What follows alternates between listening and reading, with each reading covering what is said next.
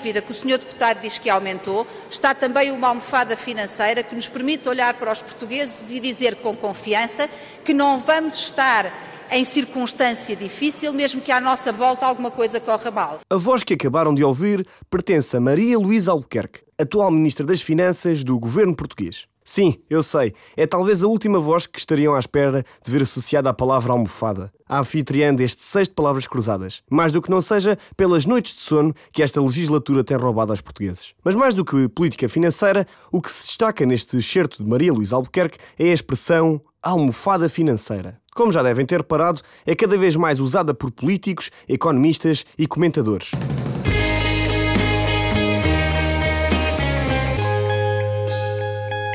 Perdoem-me os puristas se estiver enganado, mas depreendi que a expressão almofada financeira refere-se a um número avultado de depósitos que permitem a um devedor ter a tranquilidade necessária para viver à medida que vai pagando a sua dívida. Ou seja, a almofada, que é vista como um objeto confortável, é aqui comparada ao dinheiro que sustenta um tipo que está a pagar o que deve.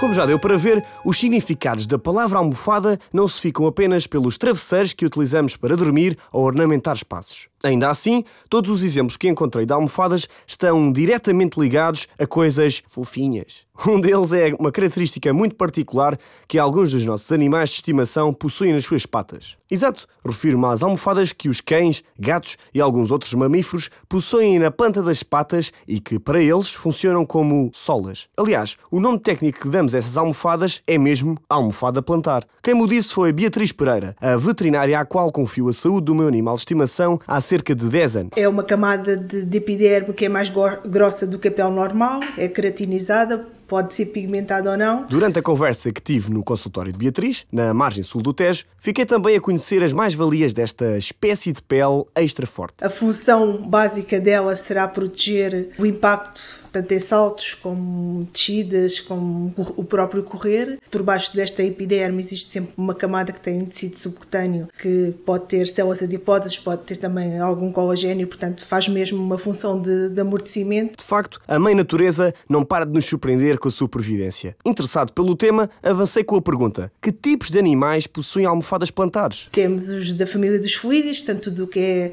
gatos, leões, eh, leopardos, chitas, uh, da família do, dos canídeos, portanto as raposas, os cães, os lobos, os ursos também têm, e uh, alguns da família dos mustelídeos, como é o caso dos visões, dos furões. Mustelídeos! Aí está uma família de mamíferos que eu desconhecia. Numa pesquisa paralela, descobri que fazem parte desta família, para além dos exemplos que a veterinária deu, animais como a doninha, o texugo e a lontra. Voltando às almofadas plantares, Beatriz falou-me ainda de habituais problemas e maleitas que estas estruturas epidérmicas podem ter. Uh, um traumatismo, por exemplo, um animal que se fere, pode haver um corte, pode haver uma picada, seja do que for, que, que espete que haja uma infecção, a introdução de um agente infeccioso dentro da almofada.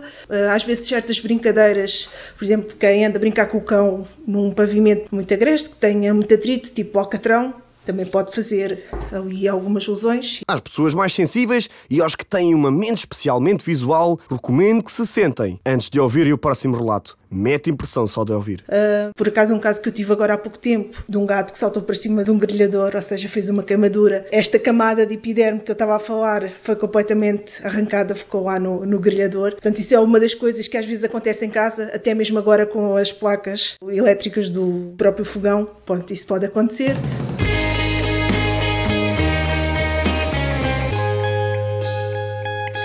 Autonomia é um bem precioso e por vezes nem nos damos conta disso. Acontece que há pessoas que, por terem mobilidade reduzida, acabam por criar escaras, uma espécie de feridas ou úlceras de pressão que normalmente surgem quando o corpo se mantém durante horas e dias a fio na mesma posição. Nos casos mais graves, essas feridas levam mesmo à necrose, ou seja, à morte dos tecidos. Para tentar evitar estas situações de sofrimento, existem objetos de prevenção cada vez mais eficazes.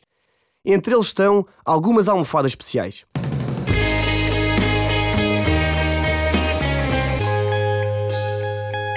Quem é melhor para falar deste tipo de material senão um dos fornecedores de casas ortopédicas da Baixa Lisboeta?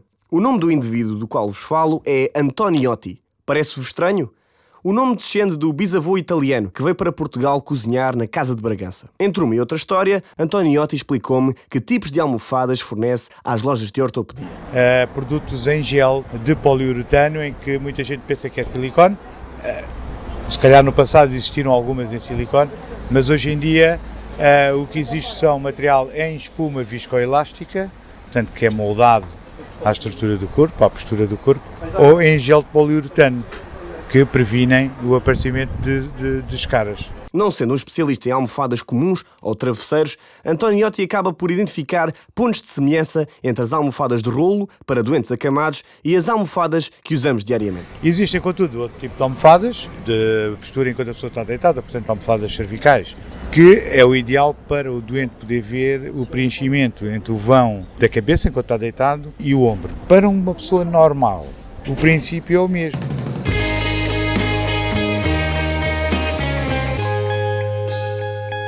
Para confirmar as dicas interessantes que o Antoniotti me deixou, decidi recorrer a um conhecido que, por sinal, já me salvou de uma crise lombar considerável. O Miguel Pacheco é osteopata e, para além de me confirmar tudo aquilo que o Antoniotti me tinha dito acerca de almofadas, ainda acrescentou exemplos práticos, conforme as posições que adotamos durante o sono. A almofada ideal é tentar em contacto sempre com o pescoço e com o ombro, portanto não pode deixar nenhuma zona com espaço. Tem de ser uma almofada confortável para a pessoa, portanto se a pessoa acorda e tem dores a nível da cervical, do pescoço, essa almofada pode não ser indicada. Se a pessoa dormir de barriga para baixo, deve dormir sem almofada. E de lado de barriga para cima há almofadas específicas para essa posição. Pelo que o Miguel me contou, a osteopatia, como muitos outros exemplos das ditas medicinas alternativas, tem sido algo negligenciada pelos médicos de família em Portugal. Muitos problemas que à partida não têm uma causa aparente podem ser resolvidos com a osteopatia. Portanto, avaliam-se causas que podem vir desde a parte visceral, à parte do crânio, dos dentes, todas as articulações e músculos. Em Portugal ainda é uma terapia pouco procurada, há pouca informação e a parte médica ainda não tem conhecimento dos resultados que a osteopatia pode ter e por isso acabam por não encaminhar e não aconselhar as pessoas para essa abordagem. Entre as muitas coisas que o Miguel mencionou durante a nossa conversa, registro o facto da osteopatia assentar na certeza de que as várias estruturas do nosso corpo são indivisíveis, ou seja, um problema que possamos ter e ao qual nem damos grande valor, pode influenciar problemas mais graves no resto do corpo. Sabiam que ter dentes tortos pode trazer problemas à coluna? O Miguel explica o porquê. Porque influencia a parte da cervical mais alta e isso depois altera tudo que está para baixo e membros superiores, a parte do ouvido, a parte de olhos, mesmo a parte digestiva pode influenciar, porque se a mastigação não for feita de uma maneira correta, os alimentos não forem bem digeridos, pode provocar problemas a nível do estômago, por exemplo. E por falar em dentes e estômago, que tal desligarmos a ficha dos cuidados médicos a animais e humanos e focarmos em comida? Sim, porque como muitos de vocês devem saber, também existem almofadas comestíveis. Deixo-vos com água na boca? Então experimentem ir à Rua da Prata, em Lisboa, e procurem o restaurante Caneca de Prata. Lá vão encontrar umas almofadinhas de carne muito especiais. Primeiro, porque são caseiras, e depois, porque são feitas pela Dona Ângela, uma cozinheira das antigas que há mais de 20 anos faz as delícias de portugueses e turistas que por ali vão passando. Vitela estufada, depois passadinha, depois faz aquele cremezinho, depois é só fazer o, a massa por fora e, e fazer o molde e faná-las e fritá-las. A massa é importante, mas a diferença é marcada pela qualidade do recheio e pela escolha das peças de carne mais nobres. A massa é igual à do risol. É farinha, água, sal e óleo. Dobra-se em três. Nota-se, nota-se no sabor. Quando é vitela e quando é restos de. quando é carnes que se. Não, nota-se, nota-se bem.